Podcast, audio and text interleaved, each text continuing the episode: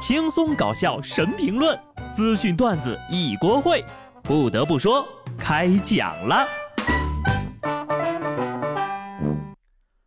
Hello，听众朋友们，大家好，这里是有趣的。不得不说，我是机智的小布。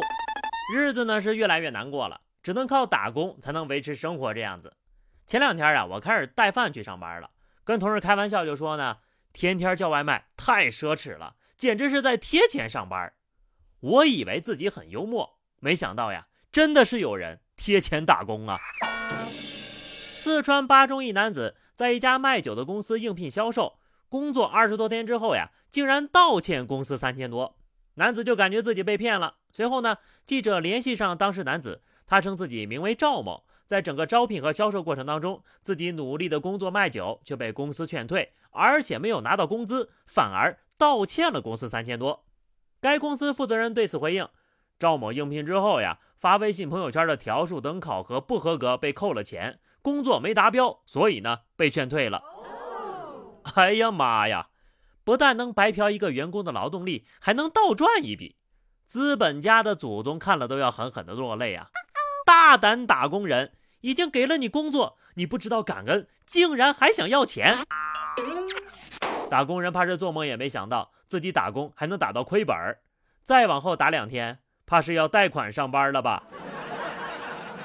不得不说，公司想通过员工的朋友圈以达到裂变的宣传效果，可以理解。但是，朋友圈是个人的社交平台，本就不应该为公司所用。员工自愿发就算了，如果不愿意发呀，公司也没有任何资格强制要求吧？这公司算诈骗了吧？下面这个商家绝对算诈骗。湖南长沙的何先生说自己的岳母网购的洗发水竟然叫做。潘飘飞丝对此感到又无奈又好笑。这是岳母看到某电商平台的弹窗广告买的，结果收到货之后呀，才发现是山寨的。随后，当事电商平台工作人员称，平台是不允许售卖假货的。如果用户在购买过程中发现商品有问题，可以联系他们进行处理。一旦平台核实，将对卖家的售假行为严肃处罚。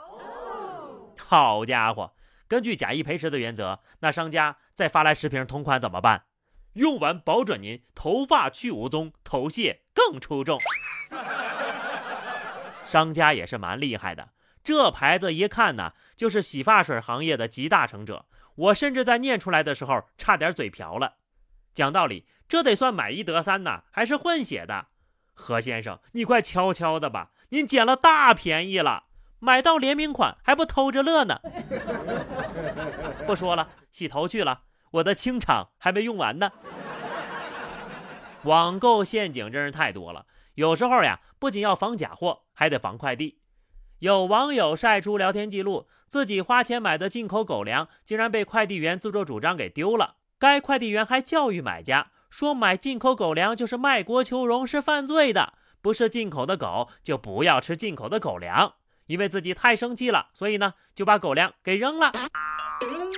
如果这件事情是真的，那么受伤最大的是狗啊！快递员扔卖家包裹的，我还是头一回见。买家怎么也想象不到，半路能杀出这么个快递员。不得不说，买什么是别人的自由，如果弄丢了，你就老实承认。还想利用爱国这种事情绑架人，也是没谁了呀。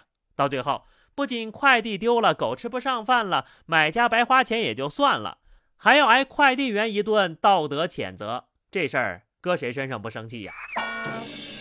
听听下面这个事儿吧，我又要生气了。河南郑州一男子在打电话的过程当中，因为无聊玩弄打火机，点燃杨絮，质疑二手车市场三十多辆汽车被烧毁。随后呢，消防出动了七辆车，四十五个人赶赴现场，经过四十分钟的紧急抢救，终于啊把大火给扑灭了。论打电话的人有多无聊，现在有事儿做了吧？一点也不闲了吧？钱包被掏空了吧？负债也有一大堆了吧？出来呢，可以找个电子厂上班了吧？看到杨絮、柳絮也会同款手痒无聊的同学，记住了，杨絮着火的速度是非常可怕的，所以呢，千万不要手痒，不然呢，可遇不可求的日子就在眼前儿。安徽铜陵有市民报警称，自家门口的月季花被偷了。民警调监控发现呢，这事儿呢是一男子干的。男子竟然表示。偷花是因为他去岳母家过母亲节，发现邻居家门口的月季花，就想借花献佛，把花掐走送给岳母。这女婿真是诡计多端的抠啊！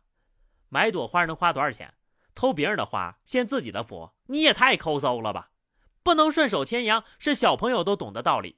现在好了，直接丢人丢到丈母娘家，求丈母娘的心理阴影面积。